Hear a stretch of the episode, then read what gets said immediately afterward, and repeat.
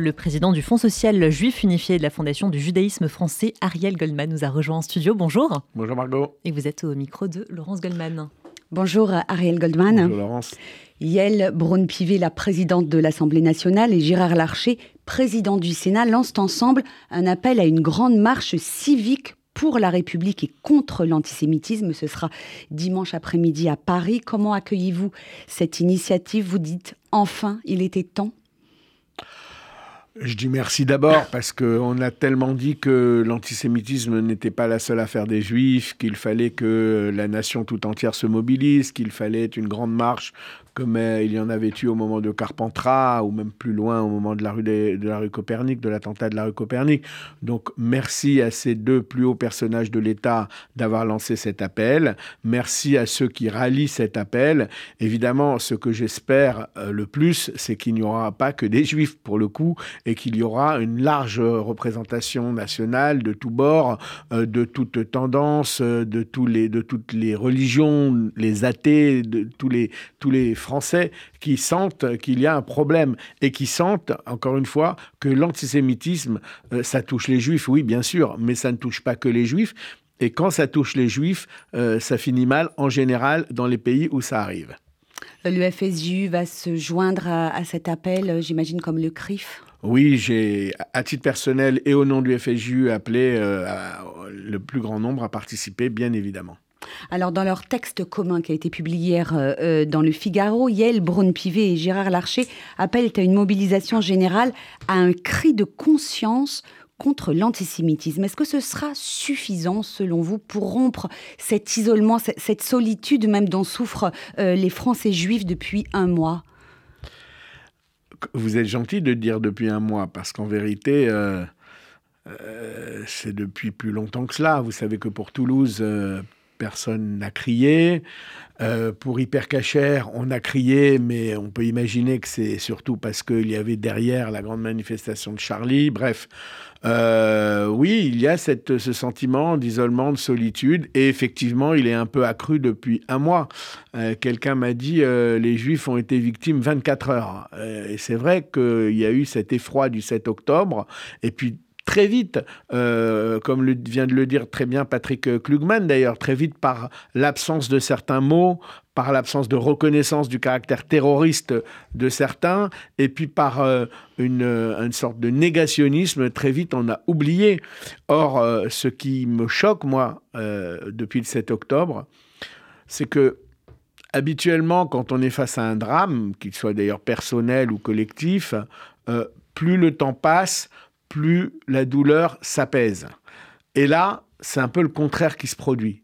Probablement parce qu'on apprend de plus en plus d'horreur et parce qu'on voit de plus en plus d'images, et c'est tant mieux, mais c'est probablement pour cela qu'on a de plus en plus mal, mais pas seulement. Je pense aussi que euh, on a de plus en plus mal et beaucoup de Français ont de plus en plus mal parce que entre temps il y a eu Arras, parce que entre temps on comprend bien que l'atmosphère est délétère, elle est délétère envers les Juifs, mais elle est délétère tout court, le tout euh, dans une ambiance de, dans une ambiance de djihadisme ambiant, dans une ambiance de menace terroriste euh, et dans une ambiance pour le moins euh, grise. donc voilà un peu mon, état d'esprit à, l'avant-veille de, de, ce défilé.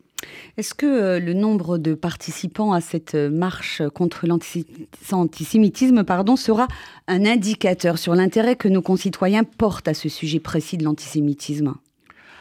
Bien sûr, ça sera un marqueur. En clair, s'il n'y a personne, ça nous dira quand même quelque chose sur l'état d'esprit de l'opinion publique. Ça sera très inquiétant s'il n'y a personne.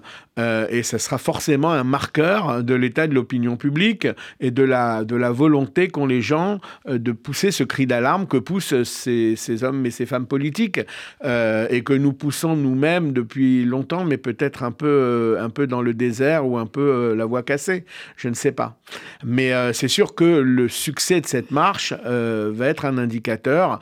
Et après, il n'y a pas que ça. Il faut que derrière, les consciences se réveillent. J'ai entendu beaucoup d'appels euh, aux artistes. Est-ce qu'ils seront là? Est-ce qu'ils vont prendre d'autres initiatives? Je crois que oui, j'espère.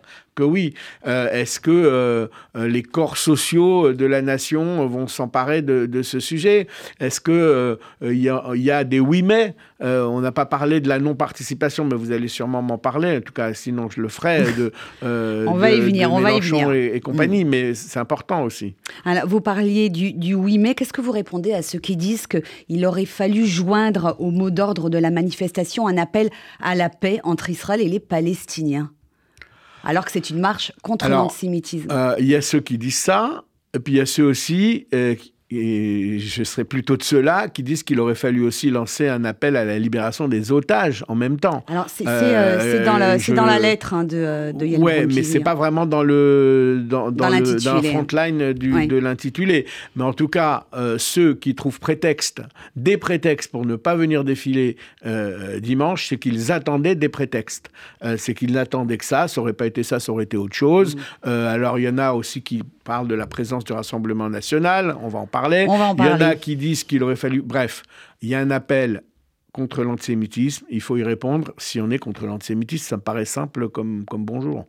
Elisabeth Borne, la Première ministre, a annoncé euh, il y a quelques instants qu'elle serait présente à cette marche républicaine, ainsi que plusieurs membres de son gouvernement. La question se pose pour Emmanuel Macron. Il serait, selon certaines sources, hésitant quant à sa présence euh, à cette marche. Est-ce que, selon vous, le président de la République doit prendre la tête de cette manifestation, comme l'avait fait François Mitterrand après la profanation du cimetière juif de Carpentras Ça serait un signal fort, euh, peut-être envoyé à la nation tout entière hein.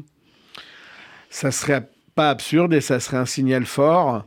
Euh, le fait qu'il y ait déjà la première ministre, c'est aussi un signal très fort. Hein. Il ne faut pas oublier non plus que, si on a un appel lancé par la présidente de l'Assemblée nationale, le président du Sénat et qu'on a la présence de la première ministre, c'est vraiment toute la nation qui est représentée en quelque sorte. Mais bien sûr, si le président euh, en a la possibilité et en exprime le souhait, euh, ça serait un, signal encore plus fort. Et je dirais, ça serait un événement en soi qu'on n'a pas revu et qu'on n'a pas connu effectivement depuis la manifestation car Carpentras où le président Mitterrand était descendu euh, dans la rue.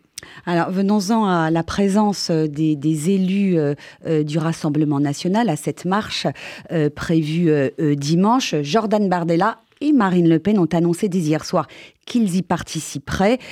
comment vous réagissez à cette annonce quasi immédiate de la part de ces deux responsables du RN Marine Le Pen, on se souvient que lors de la marche à la mémoire de Mireille Knoll, elle avait dû être exfiltrée de, la manifestation face aux protestations euh, des personnes présentes C'est un tournant historique, évidemment. Euh, c'est aussi un tournant historique de se dire que euh, les tenants du Rassemblement national viennent manifester contre l'antisémitisme. et tous ceux qui sont contre l'antisémitisme, et lorsqu'ils viennent le dire haut et fort, surtout lorsqu'ils ont le pédigré de Marine Le Pen et je dirais l'historique du parti, c'est un moment historique.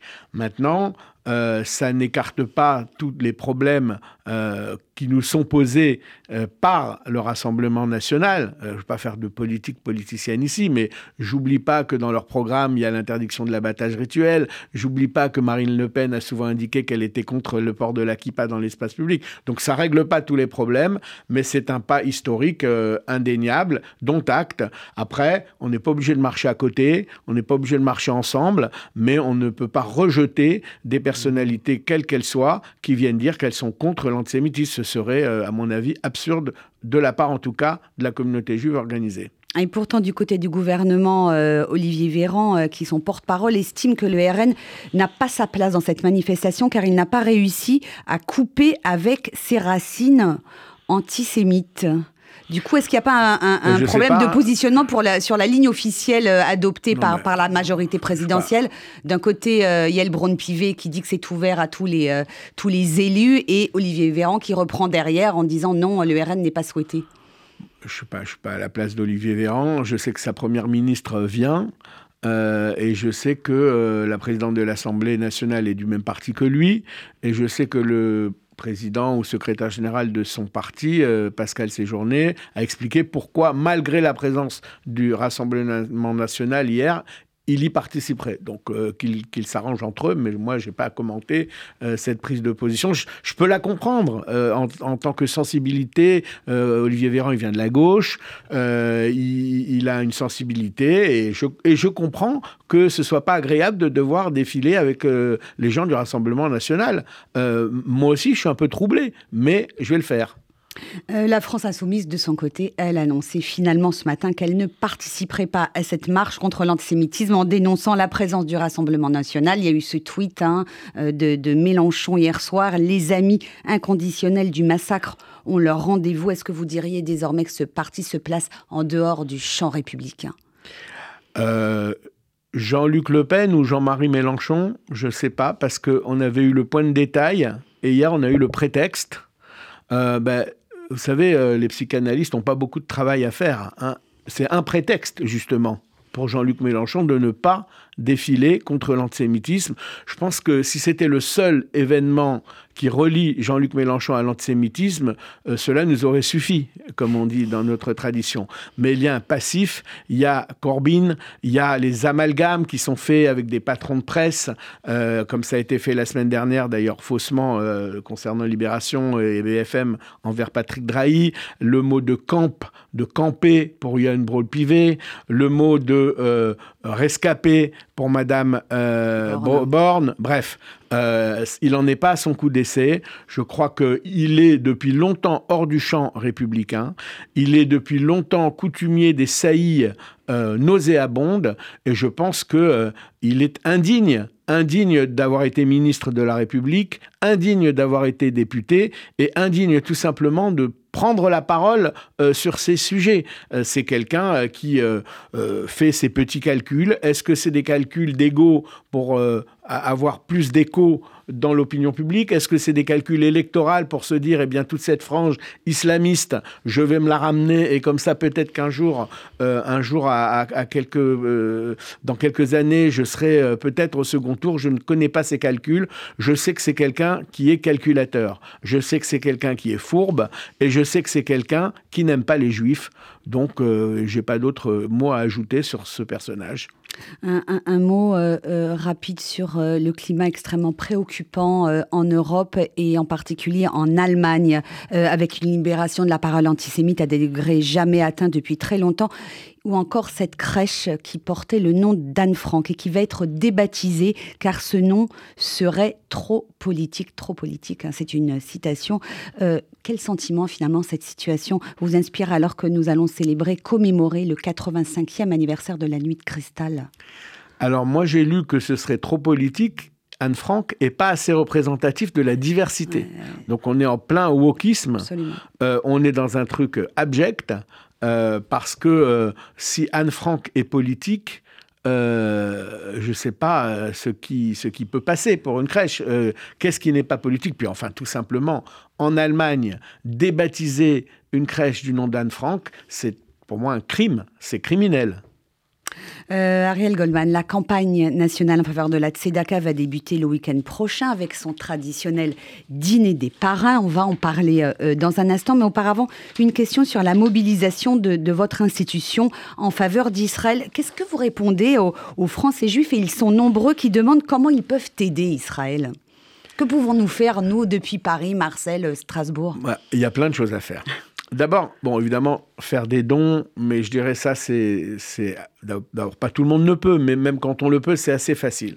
Je pense qu'il faut euh, euh, d'abord marquer son attachement et sa sympathie envers tous ceux que l'on connaît qui sont en Israël. C'est tout bête. Je l'ai mis dans un message. Téléphonez à vos amis, qui sont en Israël, à votre famille bien sûr. Prenez des nouvelles, demandez-leur comment ils vont, comment ils vivent cette guerre. Je vais vous raconter une anecdote. Quand on était euh, en Israël dans cette mission du CRIF exceptionnelle, enfin d'émotion et d'intensité avec euh, Jonathan Arfi et tous les dirigeants principaux, dirigeants de la communauté, l'ambassadeur de France nous avait donné un conseil. La veille de notre, enfin le jour de notre arrivée, nous a dit quand vous serez dans votre hôtel, parlez avec les réfugiés du Sud qui s'y trouvent. Parlez-leur, demandez-leur comment ils vont. Et nous l'avons fait, comme moi je l'ai fait. Et c'était terrifiant, parce que c'est des réfugiés qui sont dans, vraiment dans des situations dramatiques. Et quand vous parliez avec eux, eh bien, l'un avait perdu trois personnes, l'autre avait deux otages.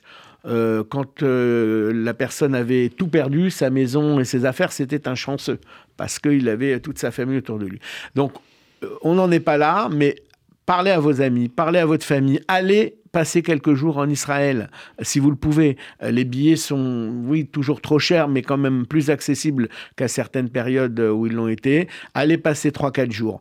Alors, il y a aussi d'autres initiatives. Je sais que euh, nous avons mis en place avec les EI et, le, Noé et le département jeunesse du Fonds social un, système pour venir aider la plateforme de La Tête en Israël. Ça, c'est du travail euh, social, du travail de, conditionnement, parce qu'il y a beaucoup d'hommes qui sont appelés en milouim, au front ou dans les bases, et donc il manque de main-d'œuvre. Donc euh, pour les plus jeunes, il y a des, des, systèmes pour aller aider, oui, pour aller aider à la vie civile euh, ceux qui sont partis, parce que dans les rues en Israël, on croise pratiquement euh, que des femmes, des enfants et des personnes âgées. les, les, hommes de, de 20 à 40 ans ne sont pas là, sont ou sur le front ou dans des bases, ou en tout cas appelés à l'armée.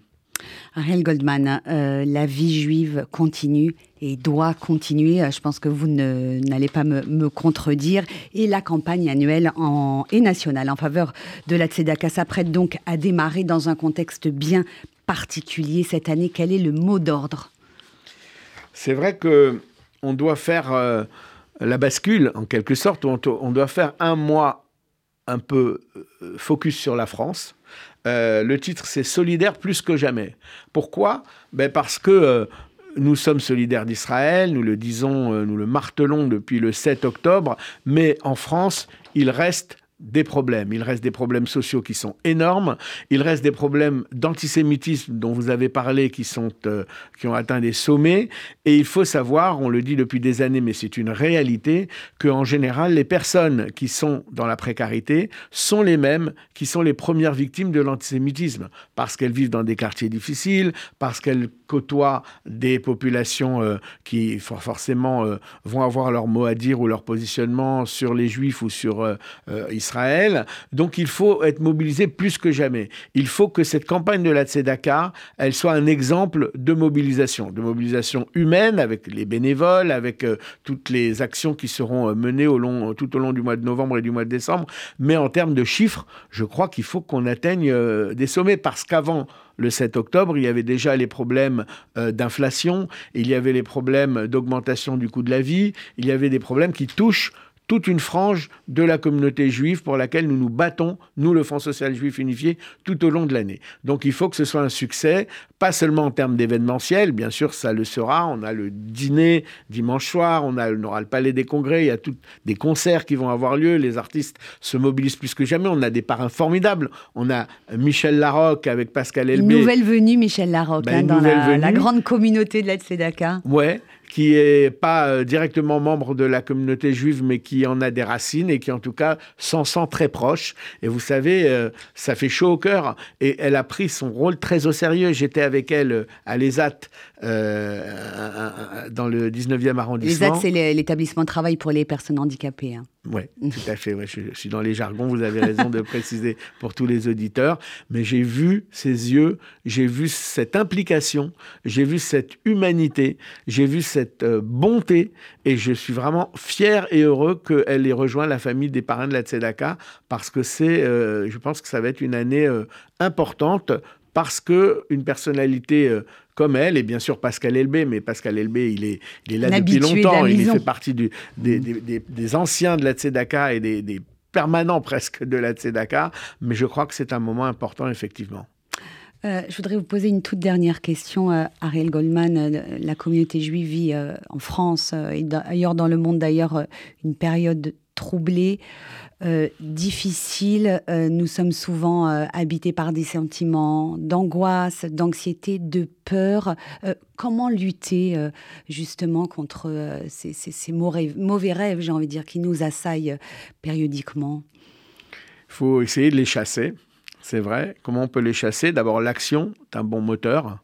parce que quand on est actif, ben, on pense moins à, ces problèmes. Et puis aussi l'optimisme.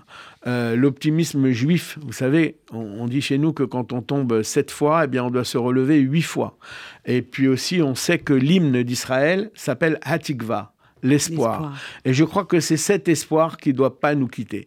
C'est pas la première fois qu'on est victime d'actes et de barbarie et d'antisémitisme. On sait, le peuple juif s'est toujours relevé. S'il ne s'était pas relevé et si les choses étaient rationnelles, nous ne devrions plus être là aujourd'hui. Nous sommes là, nous sommes debout, nous sommes forts, nous sommes touchés, mais pas loin de là. Et je crois qu'il faut que, euh, surtout nos jeunes, parce que moi je suis inquiet pour les jeunes, les jeunes qui, qui voient cette ambiance, qui voient qu'on est parfois obligé, vous nous en parliez il y a un instant, d'enlever sa mezouza, euh, qu'on est obligé de se cacher un peu plus, de faire plus d'attention.